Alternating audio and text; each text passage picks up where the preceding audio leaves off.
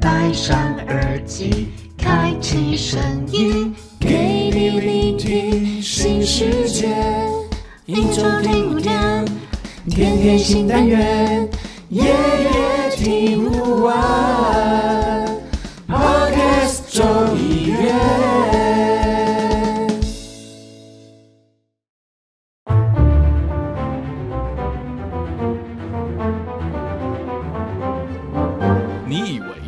餐店阿姨叫你帅哥是真的，其实她只是想要你多点一杯大冰奶。你以为学妹说要去洗澡是真的，其实她只是不想跟你聊天罢了。你以为是真的，其实都另有阴谋。欢迎收听《大英帝国》。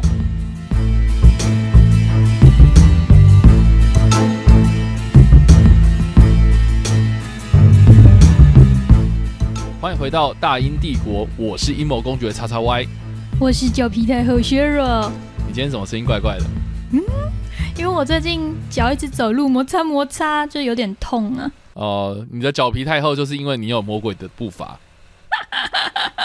哎呦，太白痴了！快点帮我弄一些什么好东西来。什么到什么好东西？你说阴谋吗？我们有没有什么好的阴谋这样子吗？有有没有什么好的代步工具这样子？哦，因为你脚皮太厚就对了。没错，好的，我觉得你今天这样转真的超级硬。对，不然怎么办啦？哎呦，好，没事没事没事没事，我觉得我们就进入我们今天的主题吧。我们今天要聊的是这个水燃料车这个东西呢，呃，这个相较之下，我觉得跟其他的阴谋论比起来比较硬一点。那但是我们今天就稍微用科普的方式来帮大家，就是稍微解释到懂这样子。好的。这个看到水燃料车脚皮太厚，削弱有什么样的想法吗？我完全看得懂它字面上的四个字拆解：水、燃料跟车，但是我不知道它凑在一起会变成什么、欸。啊，这哦是这样子，对啊，就是感觉他是想要把嗯水当成一种燃料吗？是是是是，这样照字面的意思确实是这样，因为水燃料车就是用水当做燃料的车子嘛。对，对啊，对啊，但是我我们现在没有这种车子啊，你应该懂吧？哦，我懂。对啊，我们现在的车啊，好，那我来问你，现在我们车子应该是加什么东西？石油、好，加汽油，汽对啊，油，这个对，哇，这个脚皮太油好棒哦，给你加一百分。谢谢老师，格莱芬多。格莱芬多加十分。好，对啊，反正就是呃，现在的汽车都是大部分是还是用汽油为主嘛。哦，虽然我们现在有电动车，就是吃电的，呃但是嗯这，个受受限于这些呃电池的研发啦，或是一些比如说呃周边设施的发展，就是电动车还算在起步阶段嘛。但是水燃料车这个倒是大家可能不不是这么熟悉，因为毕竟没有一台车是可以直接加水就可以跑这样子。对但是但是我们现在有所谓的轻动力车，你你的氢是指很轻的氢，还是氢离钠钾的氢？氢锂钠钾卢瑟法的氢，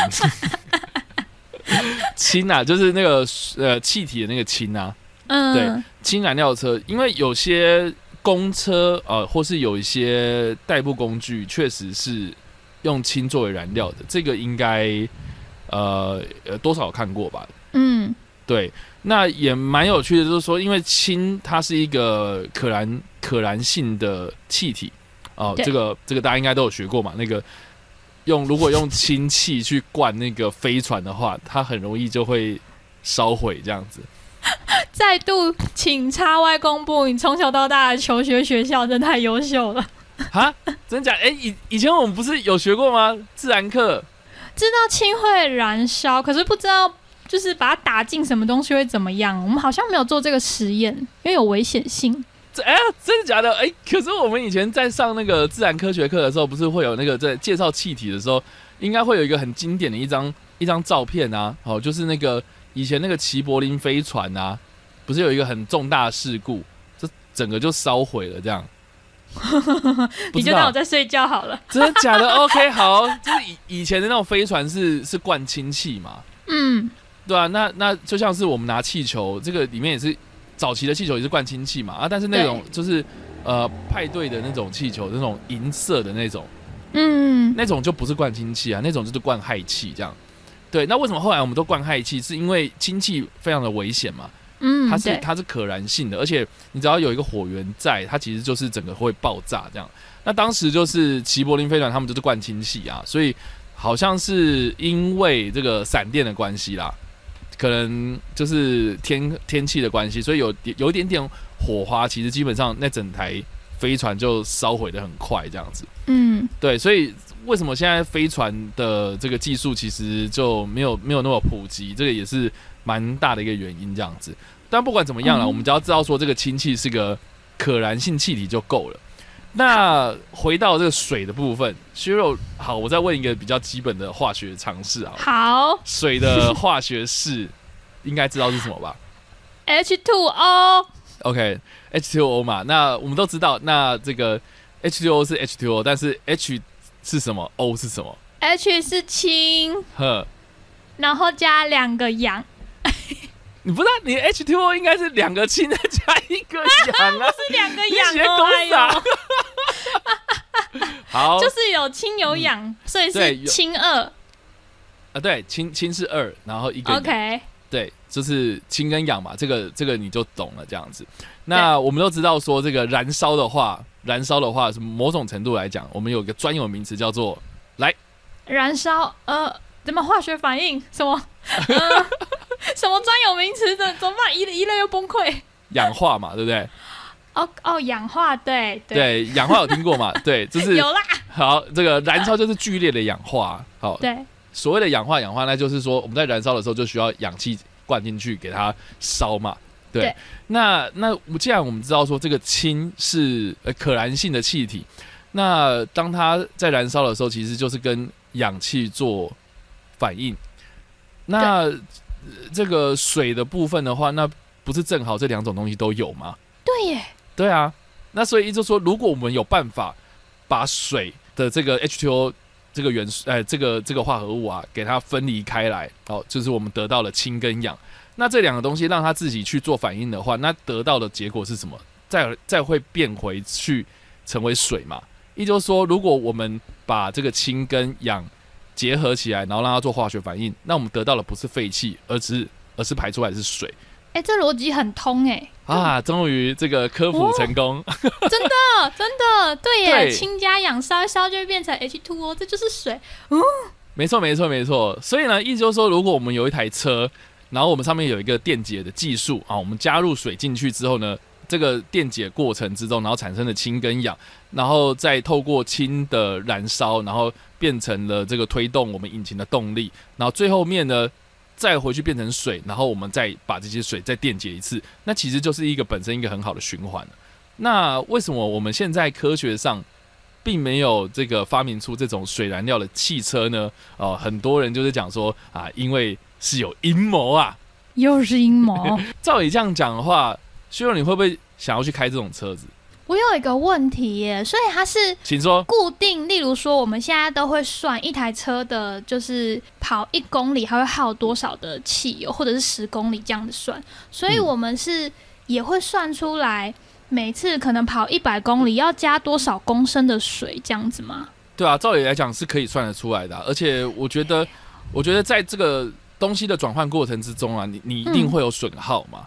对对，那那为什么会没有人去做这些研究呢？就就就很奇怪啊。照理来讲，这些是可以算出来的。对耶，而且我其实都没有听过水燃料，就是顶多就是太阳能嘛，还有刚刚说的那个氢，嗯，氢动力的，嗯，要不然就是瓦斯车嘛，对不对？嗯，以前加柴油嘛，啊、柴油，然后也有在加天然气的啊。嗯，对对你有你有看过吗？就是那种汽车的那个后车厢打开，然后是气瓶这样。那是什么？就是上再久一点点的车子吗？没有哦，哎、这个这个我之前哦，这个这个我很小的时候，我年纪大概高高中还大学的时候，然后我去日本嗯。玩，然后他们的那个计程车几乎都是都是瓦斯车，就是他的那个后车厢打开来，然后给我们放行李嘛，然后我我我就看到一个就很像是我们在路上看到那种送瓦斯的那些那些壮汉们，他们扛的那种瓦斯罐就是藏在那个后车厢之中。还是你那个计程车司机有兼职啊？他就是也是送瓦斯的人。没有啊，是真的，他那那那那台车就真的是瓦斯车，就是吃吃气体的对，不是吃不是吃那个呃汽油这种液体这样子，呃所以很特别啊。那既然这些东西都有，那为什么水都不行？对不对？很奇怪啊。对耶，嗯，是不是有谁在背后阻止他？对，这个可以就回溯到一个我们应该要认识的一位伟人啊，叫做史丹利梅尔。Stanley，对 Stanley，对，史丹利梅尔，你对啊，你刚刚很熟，对不对？是。感觉就伟人都叫那几个名字嘛。史丹利来，他是一个呃科学家，然后他发明了某一种引擎哦，号称说是可以用水来做运行，所以他把这个装置命名为水燃料电池。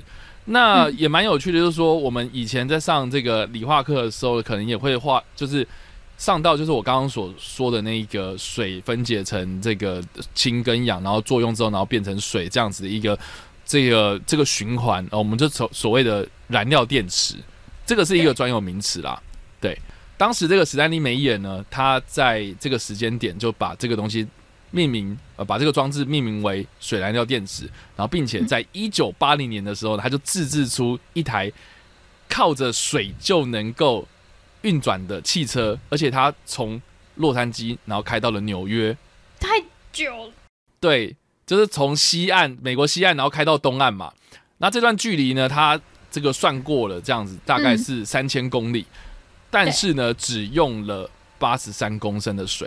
哦，那这样如果水燃料车真的就是问世的话，就是一大福音哎，感觉啊，就是它完全不会产生任何有害的能量哎，因为你要想看看三千公里我们要加多少汽油，对耶，对啊，然后呢，是不是后来？是不是很惊人？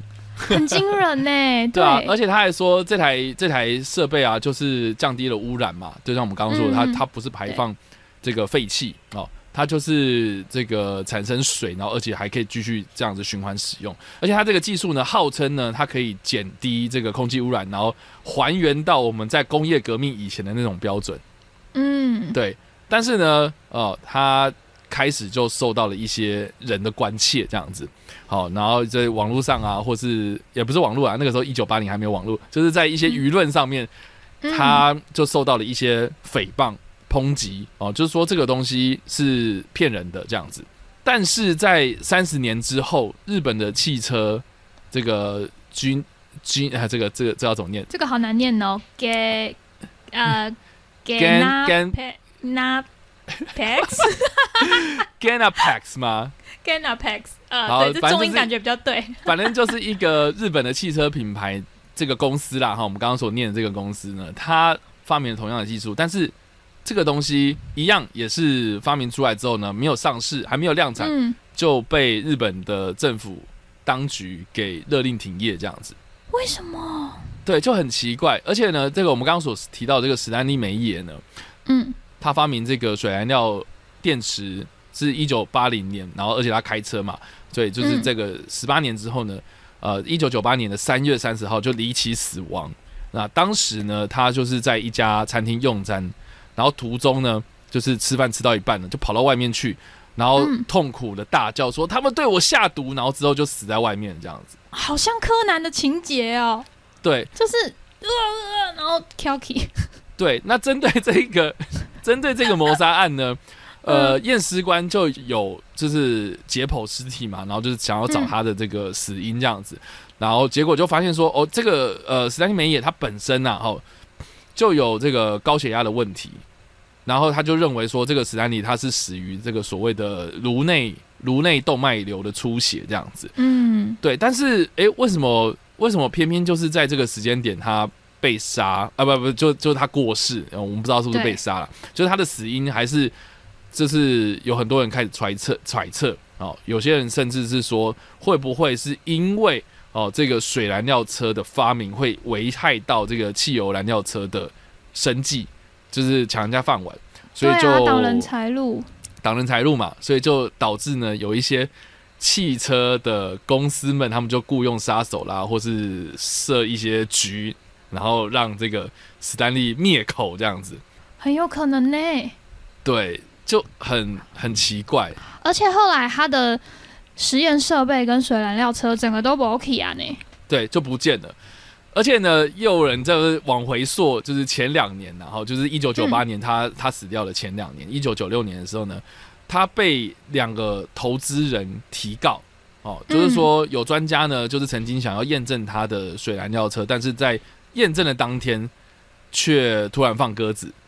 嗯，对，然后后来呢，又有另外三个专家想要再验证他的东西，结果结果呢，就发现说，哦，这个不是什么革命性的东西啦，他就只是用了一个传统的电解的手法这样子，所以就被法院裁定说有诈欺行为，然后并且勒令呃勒令他向这个投资人偿还二点五万美金，大概是折合当时的台币七十四万。其实是其实这样子说下来。七十四万不是一个大数字啊，不是啊，才对啊，二点五万美金其实不是一个大数字。对于你想要去开发一个新的技术来说的话，我觉得还好。但是为什么就对隔了两年之后就这样子离奇的死亡了呢？而且东西又不见哦，很多人都说这个背后是这个汽车工业的阴谋啦。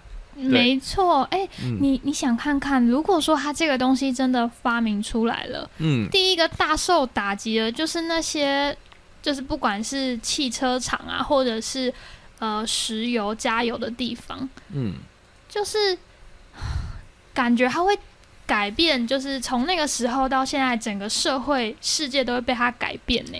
对，但是我觉得也值得一提的，就是说啦，当时他跑这台车子的时候呢，嗯。呃，留下的记录不多，对，然后而且主流主流的科学其实也没有办法认可它，因为就像我刚刚讲了，就是有这个科学家要想要去验证他的这些说法，然后或是这些东西，然后结果哎，他不是放鸽子，要不然就是没有办法这样子，对，所以呃，有人就猜测说，他这一次的这个从洛杉矶开到纽约的这趟旅程之中呢，他其实是用混合燃料，而不是完完全全全然的用水燃料作为。作为这个这个这个车车子发动的燃料这样子，对，有人就说他会不会就是比如说他还是有混到一些汽油啦，或是嗯，对，就是用汽油跟电解的方式交替着交交互着在作用，然后要不然就是好像也有就是架什么太阳能板电池这样子去去去辅助他在跑这台车这样子。啊，挂羊头卖狗肉嘛，对，挂挂羊头卖狗肉，对，但是问题是。这个到底能不能让整台车能够能够跑啊？我就觉得很奇怪。那为什么现在都没有人想要继续做这件事情？对耶。对啊，为什么？会不会是 这件事情？因为其实刚刚你有讲到，他当初是有申请专利的。会不会是有人把那个专利拿过来看，就觉得说全部都是剥削，真的只是纯电解而已？因为没有道理。好，就算说当时石油公司可能啦。是真的派人去谋杀他，那他留下来的那些记录啊，其实都是很值钱的。对啊，我觉得科学的这个起步本来就是这个样子啊，一开始你可能就是做一个概念性的东西，但是这个技术啦或者什么的，这它是可以慢慢的进步的。所以就一个化学的理论来说的话，这个东西确实是可行的。为什么没有嘞？为什么没有嘞？奇怪了。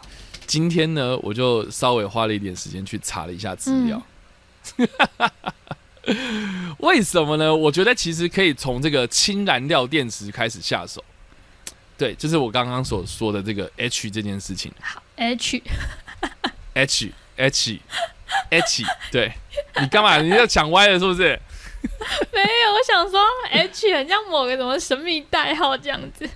哦，好，H，好，对，就是 H 氢这件事情啊，就是现在为什么氢燃料电池也没有普及啊？为什么呢？哦，就是可能是跟这个氢本身的这个状态是有关系的。对，因为其实氢我们都知道说它是这个化学元素表上面的第一个东西嘛，就是一，没错啊，这个你背过是不是？啊，千里那假如色法，媲美盖茨贝嘞。你 你是你继续，你是真的知道还是假的知道？我真的知道啦，我有那个化学背档，但是我会背周期表。好，氢里钠钾辐射法嘛，所以它是第一个啊，第一个嘛，对不对？所以它是最简单的，就是质量，哎，那个质子只有一个嘛，好，然后它那个原子数也只有一嘛，所以它的密度超级低，所以它灌到那个气球里面，它会飘起来嘛？这个这个大家应该有这个基本概念哈。所以这个氢的密度很低啊，所以就算是它这个当初是燃料，然后用这个高压的状态之下，然后变成液化气体，然后呃储存在我们看到的那种钢瓶里面呐，哦，它还是需要用一些比较是呃，比如说低温瓶哦，压缩钢瓶这样子的方式，就是它能够储存的空间其实是有限的。会不会是也要稳定它的那个？因为他感觉是一个很活泼的小家伙，动不动就想爆炸。没错，这个是其中一个。对，所以呃，空间的问题跟它本身的那个活性的问题嘛，就让它就是，除非我们我我们有一个技术是能够好好的把这个东西给安定住，然后放在一个空间里面，要不然这个东西其实蛮危险，而且效果也不大。啊，因为如果你的就是，比如说你要让那个车子完完全全靠着这个氢去跑的话，你可能要用到很大的空间。那你明明就是一台小车子，然后结果你后面你可能就背着一个什么？对，这那那不就对？这就这其实就成本啊，或是就那个整个那个外观或是效应来说，这其实其实不切实际的啦。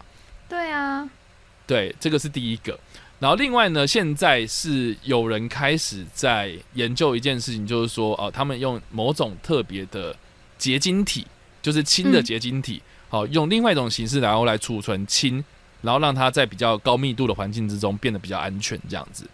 所以其实，呃，这个氢燃料电池，或是这个氢啊，或是水啊这些东西，其实，呃，问题还是在于空间跟它的储存方式。嗯，另外一种方式呢，就是说。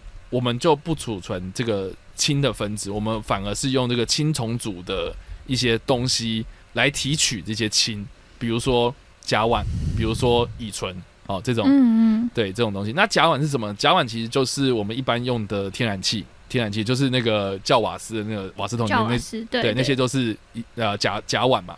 那乙醇是什么？乙醇就是酒精嘛。对，所以我懂。呃，对，所以如果如果我们那个氢燃料电池，然后那个我我们在甲烷或是乙醇啊，哦这些东西，这个技术很成熟的话，我们后面就是在一堆酒这样子。哎，我蛮有兴趣的哎，比刚刚那个单纯要很大的气瓶放氢的，还有感觉有趣多了。对，上次很棒。对。对啊，我们一起醉。就你就你就说说哦，我没有酒驾哦，我是要帮我的酒加一点油这样子。对啊，我的车想要喝酒不行哦。也不错呢，这个没办法。对，Anyway，好，总之这个也是不切实际啦。反而是现在蛮多的发明是说，这个有些汽油它是加酒精啊，就是让那个汽油的燃烧变得更有效率，这样子。反而是这种东西是辅助汽油，而不是完完全全当做是全然的燃料，你懂吗？懂。对对对，所以这个这个呃，虽然这个技术是有在进步，但是好像还是离不开汽油啦。对对。然后第三个第三个问题呢，就是说这个氢，它虽然是可以当做是人能量啊，讲为什么我讲话这么的闭嘴？虽然可以当做是能量的携带者，而非能源哦，因为它必须从这个石化的燃料里面呢，哦，再提取它。所以导致了更多的能量流失，这个可以可能牵扯到一些工业的技术。就说如果我们要纯化这个氢的话，你反而要花更多的能量，然后去提起它，那其实又更不符合这个商业的效益。这样子，哎，对耶。就算是我们现在知道说这个氢很干净，然后水很干净，啊，但是你要花更大的力气去做这种开发，那你就干脆用石化燃料就好啦，这样。真的，我觉得你讲到一个重点，我有些人他会搞不清楚能量跟能源现在还是没有办法互通的，嗯，所以他就会一直把能源的方式去开发某一个能量，但是就是我们用想的感觉是很可行，但实际做出来就是失败的。对，所以所以其实我觉得氢燃料车这件事情可能，嗯，问题也是在这里。对对，所以。你不要说什么阴谋论啊，或者是做什么事情。我觉得，我觉得就就就实际层面上来看的话，其实确实是不是这么的有效率，或是比较可行。用现在的科技角度来看这件事情的话，对，就是技术还没有达到。所以我觉得这个可能还是需要一点时间呐。哦，就是说我们在发展这些工业的科技的时候呢，应该是可以朝那个方向走哦，但是我觉得不会这么快。那我想请问一下，来，请说。那个，既然这个都是 H2O 嘛，那请问为什么水力发电可以成功，这个不行？哦，这，我现在满脑子有很多进水的疑问，你知道吗？就是脑海中浮现很多 H2O。为什么你会跟这个？OK，好，这个水力发电不是不是我们把水分解出来，然后去去产生电啊？是用位差嘛？就是从上面冲下来的那个能量。对对对，因为现在的呃，应该是说现在的所有几乎所有的这个呃发电厂，它其实都是呃靠用不同的方式去推动发电机。那发电机是什么东西？它就是一个，你就把它想象成就是它在一直不停的旋转的一个，嗯，对，就是做电磁感应嘛，就是它要不停的做旋转。那你要是用什么方式去做旋转，你人也可以在那边转啊，你也可以踩电脚踏车也在那边转啊，对吧？都可以啊。但是我们要用什么样的方式去推动它？那我们就可以借助不同的方式嘛。好，比如说烧开水，然后这个蒸汽去推动它，那就那个这个就是火力发电了。哦，对。那如果把这个水，呃，这个应该说把这个火换成是这个核燃料的话，核燃料它也可以发热嘛，然后也是一样烧开水，然后推动这个变成蒸汽之后，然后推动推动这个发电机。我懂了，老师。所以这个水力发电它是能量的转换，而不是能量转为能源，对吧？对，没错。哦，谢谢老师。哇哦，脚皮太厚，终于脚皮变薄了耶！我要是早点遇到你，我当年那个理化就不会被当了。对啊，哎，我是不是很适合当？你好适合哦，真的哎！你要不要就是开始卖线上课程啊？就是叉叉 Y 的理化教师。哎，会赚呢！我先投资你。真假的啦？OK，好，这个这这个就是所谓的对能能源跟能量之间的的这个观念啊。对对对对，所以所以水燃料车跟水力发电是没有关系的哦。这样小朋友们知道了吗？谢谢老师。那老师，我还有一个问题，请说。你你刚刚一直说电解电解，那这跟我在 Seven 喝到的电解质水有什么关系吗？电解质是甜甜的吗？不是，舒跑很甜呢。电解质其实跟电解是有一点点相关啦，哈。就是说，如果是纯水的话，其实是不导电的。这件事情你知道吗？可是你如果那个吹风机掉到水里，不是都是电吗？对啊，那是因为那个水不纯啊。哦，你说有矿物质就硬水？对对对，有一些矿物质嘛。然后水它是很好的溶剂啊，所以我我们怎么知道说那个水里面溶了什么东西？那为什么我们现在的这些 水龙，然后你把水龙头打开，然后你不能碰到插头，就是因为这些水不纯嘛？那里面可能会有一些导电的一些东西，那个东西普遍我们就把它称作是电解质。哦，不是水垢。不呃，对，就是如果你是电解它的话，会产生水垢，这是因为化学效应的关系。对，了解。对，那那那我们所谓的电解水，电解水的意思就是说，OK，我我们我们去呃透过这个化学的方式。产生的水，那其实就是很纯的水出来了。所以，所以那些所谓的电解水，他们标榜就是说，哦，我们这个水很纯，然后有多少趴数这样子，就代表说说啊，他他就是给你完完全全百分之百的水这样子。原来是这个意思，我一直以为里面有些电解质，它不会有杂质啦。对，那那好 OK，然后你你说什么啊？那个能量饮啊，或者是什么运动饮料，那其实就是加了一些电解质或矿物质，然后就是让你的这个补充水分啊，然后之余你还可以去补充这个你可能因为流汗的关系，然后流失掉了一些营养素这样子。原来，谢谢老师。是的，所以我们在这边讲的电解电解，其实是把水。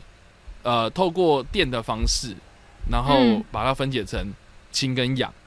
所以以前我们在上理化课的时候呢，其实呃，我们我们在做实验的时候，其实就是用不同的电极嘛，一个正电跟负电，然后插到水里面去，然后那个电子这个那个电极的地方，就是那个金属片的地方，它就会有气泡产生。那气泡产生呢，就是呃，我记得好像是我有点忘记，反正就是。正极的地方呢，会有氢或是氧，然后负极的地方不是有氢或氧，反正你就是两边就是把它收集起来，你就可以得到两种气体了这样子。哦，嗯，没错。怎么办？我现在好想跟听众收费哦。啊，哦，好，那请上泽泽募资，好没有？也可以抖内众议院啦，拜托对，大家了，请大家抖内我们的众议院。白痴。对啊，不过我觉得蛮有趣的，就是说现在我们的电动车技术其实越来越发达，对。但是我觉得这个在这个电动车发达发展的同时，我觉得其实也可以借由这次的机会啦，我们也可以来好好聊一下，就是说为什么电动车最近这个风潮慢慢的退烧了退呢？了吗？对啊，你不觉得吗？你觉得有退烧吗？我觉得有，但是以我一个世俗人类的眼光，就是它太麻烦了。哦，太麻烦，为什么？你哎、我我问一下好了，我问一下 Sheryl 好了，你本身有在骑车或是开车吗？有我骑车，那你会想要去换一台 GoGo 这种电动车吗？就是因为我看到它要换电池很麻烦，我就觉得算了，因为他们那个电池的付费方案是包月的嘛，就是你不管这个月骑多骑少，你都是要付一样的钱。对，而且你每次就要担心说我有没有那个站，虽然现在站算是就是换电池的站算是蛮多的，可是你就会觉得说。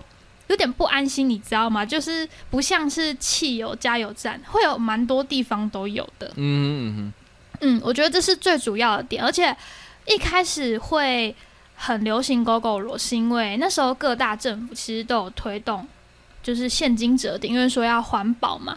就是那时候买的时候，最多我记得好像有折到五千块吧，大家就会想说，哦，那我就是又有便宜到，然后又为地球尽一份心力，那我干嘛不换？对啊，但是现在就是好处都没有啦，就是没有人要换了。对啊你，觉得呢？是不是这样？但我自我自己是觉得啊，就是这个我还是会想要换的、欸老实说，你的爱地球吗？我觉得这个是一个新的问题啦，对，就是爱地球的心嘛，哦，一直都没有变，对，然后对这个我是认真的啦，我是认真的，我是我是觉得就是呃，我是一个支持技术或是支持科技发展的心态，还有这个环保的心态，然后去支持这个东西。但是我觉得任何一个科技产品啊，任何一个发明，其实并不可能做到完全的尽善尽美，它一定都有优点跟缺点。那它的优点是什么？我我自己是觉得这个是第一步啊，这是第一步啊，所以是对我觉得它的东西不成熟，确实它有很多的改善空间可以去做。可是难道我们就不支持它吗？对啊，这个这个难道就它就是因为啊这个这个可能这个电池的问题啦，或者是什么的东西的问题啊？嗯。那难道这个它的优点我们就不能去看它吗？对啊，所以我我我能够相信，我我相信呐，我相信很多人可能是因为是说啊，就像薛伦刚刚讲的哦，加油啊，嗯。很方便嘛，哦，就加油站到处都有，可是那个电池交换站就不一定啊，哦，有时候还要看它那个电池交换站好像没有没有电池可以换，故障，对，要不然就故障。对，然后有时候换到那个比较旧的电池的时候，然后跑没几下，然后又要换嘛，就更麻烦。对，对，所以我我觉得对，确实这些都是考量的原因之一。那嗯那就是看你自己的需求而已啊。因为有些人可能他就是只只是代步，然后他只是跑城市，那城市里面有很多这种交换站，那蛮 OK 的啊，那就还蛮嗯 OK 的、啊。而且现在那个共享机车其实都是用 GoGo 罗了嘛，就是我觉得这件这个政策其实有很大部分把化学燃料所产生的废气降下来。嗯，对啊。但是我觉得现在很多人在意的点是说，因为它毕竟已经发展了大概，诶，有五年了吗？还没，差不多。嗯，差不多了。对，二零一五开始嘛，对啊，二零一五开始投入机车市场，然后现在是二零二一了，所以已经超过五年。所以照理来讲，现在就是会有一些淘汰的问题。那这些嗯淘汰的问题，就代表说这些电池要怎么样去处理它？因为锂电池其实你也知道，这种锂的东西啊，它就是一个重金属嘛。那重金属你不好好处理的话，其实就是污另外一种污染。那所以有些人就说，诶，那现在我们看到的这个这个电池，它反而是一个很污染的一件事情。那那不是说这个电动车不好，反而是它的电池可能池，对可能会有这些顾虑。那我们与其这样子的话，那为什么我们不回头这个 去这个做这种汽油的机车这样子？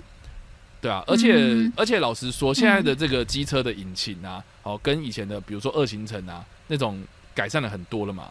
所以有些人就说，那与其去发展电动车，那我们不如就是把引擎的排，比如说排气量啊，哦，或是它的这个呃转换的效率啊，哦，引擎的效率变高，那我们这样子排出来的废气啊，然后对这个空气污染就会比较低了嘛，这样子。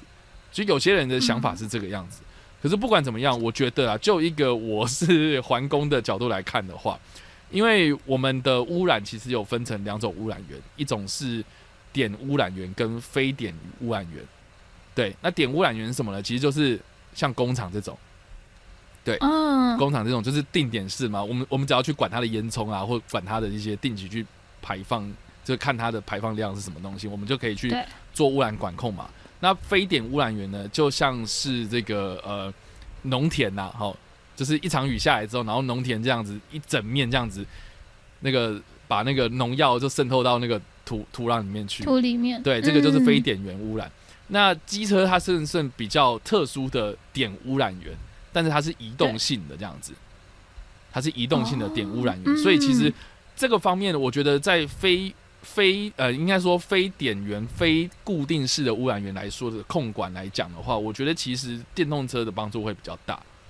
对对对，而且我觉得就是就台湾的整体的空气污染来讲的话，我们现在的这个火力发电厂啦，或是什么工厂那些，都很有这个这些的这个法，就是怎么讲，就法规的去规范法规的规范。对，可是机车这个东西就很难去推啊，因为每个人都要骑啊。每个人都要骑，那你要降低数量吗？不可能啊！每个人都要骑，那怎么可能降低数量？真的，而且我们很依赖汽车。你看，一个家庭有几个人，可能就有几台就是机车。对啊，像我们家，我们家就是我跟我爸妈在台湾嘛，然后我爸妈就各一台车，然后我一台机车。对啊，然后我有些 在南部的朋友们，他们就没有搭公车的习惯嘛，也没有搭大众运输的习惯，他们可能就是就是家里有四个人就有四台车，四台机车。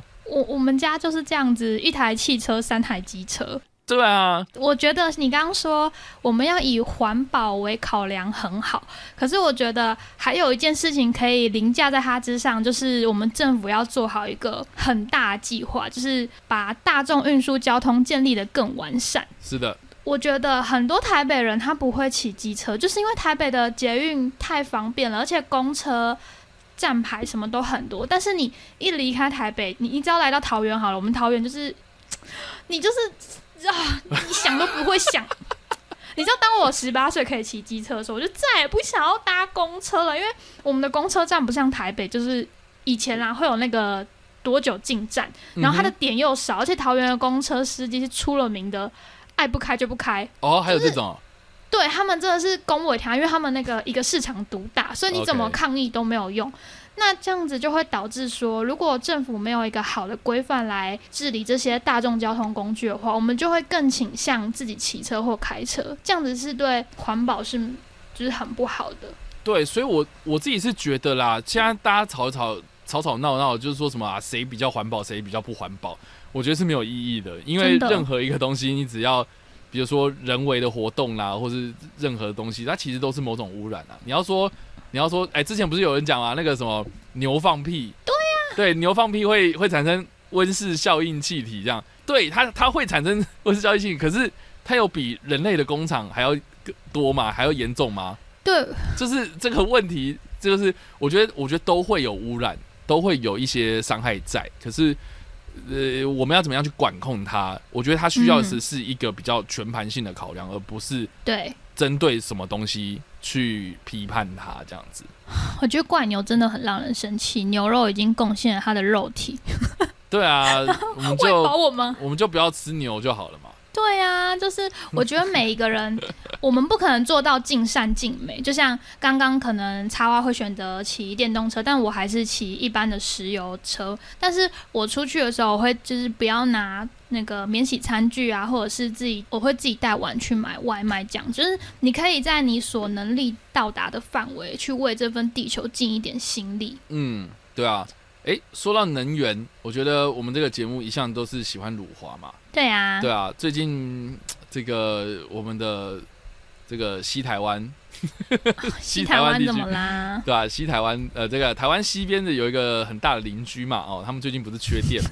对对，他们缺电很久了，他们最近缺电缺很严重，而且我最近又看到一个新闻，真的是快笑死了，这样。它是一个在广西的一间电力科技公司呢，在这个九月底的时候，他们就提出了说，我们突破了这个能量守恒定律，我们发明了永动机。永动啊！啊，永动机，对，永动机。然后，而且呢，他们还说这个国这个技术呢，获得了国家专利局的认证。那反正呢，好，这个详细的东西就是说呢，这个广西的南宁龙升达发电力这个科技股份有限公司。的官网，他们就显示说，这个技术呢叫做一种电容补偿式自循环发电系统。他们就声称说，这个系统不需要外力，然后只需要自身储存能源就可以源源不绝的发电。啊，他就说呢，这 个这个东西呢，就有点像是这个透过电子杠杆或是机械杠杆的原理呢，然后达到这个无功补偿自循环发电的果效果。所以就说这个是国内外的首创。对。薛荣，你知道永动机是什么东西吗？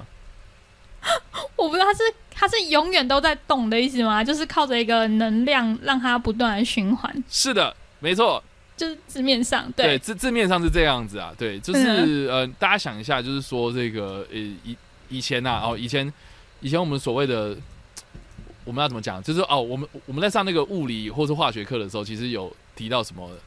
能量的转换嘛，对不对？就是能量守恒嘛，就是这边如果烧了，那边就会产生一个新的热能，这样子。哦，对对对，我觉得简举一个比较简单的例子，就是比如说，好，我们把那个钢珠从一个滑坡上滑下来，啊，我们我们在那个物理上面的解释说，哦，因为它是那个高低的那个势能，然后转变成动能嘛，对不对？那如果好，大家有没有想过，以以前我相信大家应该都有想过，就是说，如如果这个溜滑梯它不断的上下上下上下，哦，高度都一样的话。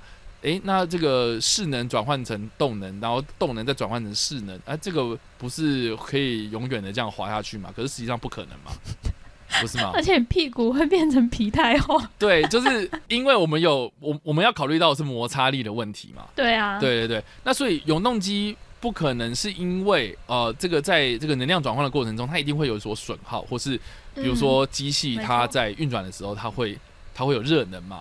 对它，它会发热哦，发热就是这能能量可能透过呃这个辐射能啊这个热能的关系，然后去把它消散掉了这样子，嗯，所以不可能有这种东西嘛。那这个广西啊这个公司呢，就号称说他们发明了永动机啊，他们打破了这个人类有史以来这个想要突破的一个障碍这样子。对，然后呢，他就说哦，他们这个。呃，有获得所谓的国家专利局认证嘛？但是这个，如果大家有仔细去查一下这个国家知识财产局的网站啊，当然是对岸的啦哈，它就会显示说，这个专利呢目前正在审查阶段，然后然后说这个 这个申请呢，自从二零一八年的八月开始递交之后呢，哦，已经有不少人去了解了啊，但是都还在审查阶段。所以就有这个很多人就说，哎，那要不然那个电荒的问题就等他们来解决啊？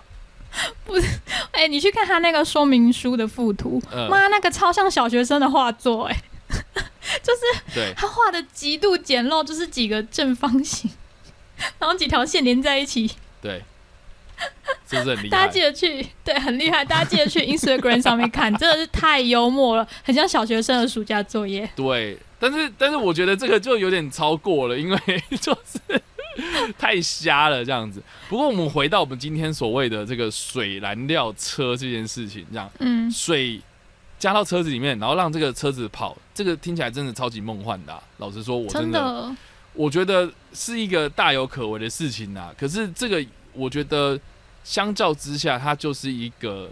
可能到现在还没有人想要去正式的去发明它，或是去研发它的一个技术，这样子。嗯，对，可能要再等几年，看我们那个石油快要用完的时候，大家就会慌张了。对啊，我觉得好像到火烧屁股才大家才会有一点点这种感觉。我觉得，对啊，对啊，因为像这种新能量的车子啊，像我们刚刚所提到的电动车，或是这种什么酒精燃料啊，对啊。然后，甚至是前阵子很红的什么生殖能嘛，你知道这个东西吗？嗯，生殖能我知道，对，就是加呃生殖能酒精到汽油里面去这样子，然后来这个帮助汽油燃烧效率这样，对吧？那为什么现在还是没有嘛？因为那个时候其实，在生殖能发展的阶段，很多人都说什么啊，以后会不会我们的车子后面就是载一大堆甘蔗这样子。没有嘛？哎，我觉得不错哎，你以后车后面可以有甘蔗啊，还有酒精啊。对啊，那你为什么不说？那我们就直接靠牛来拉就好啦。对啊，那这样这样不是更有效率？那直接不用转换了，直接生物生物本能的那个。这样我们就回到一九五零台湾古早农业社会时代。对。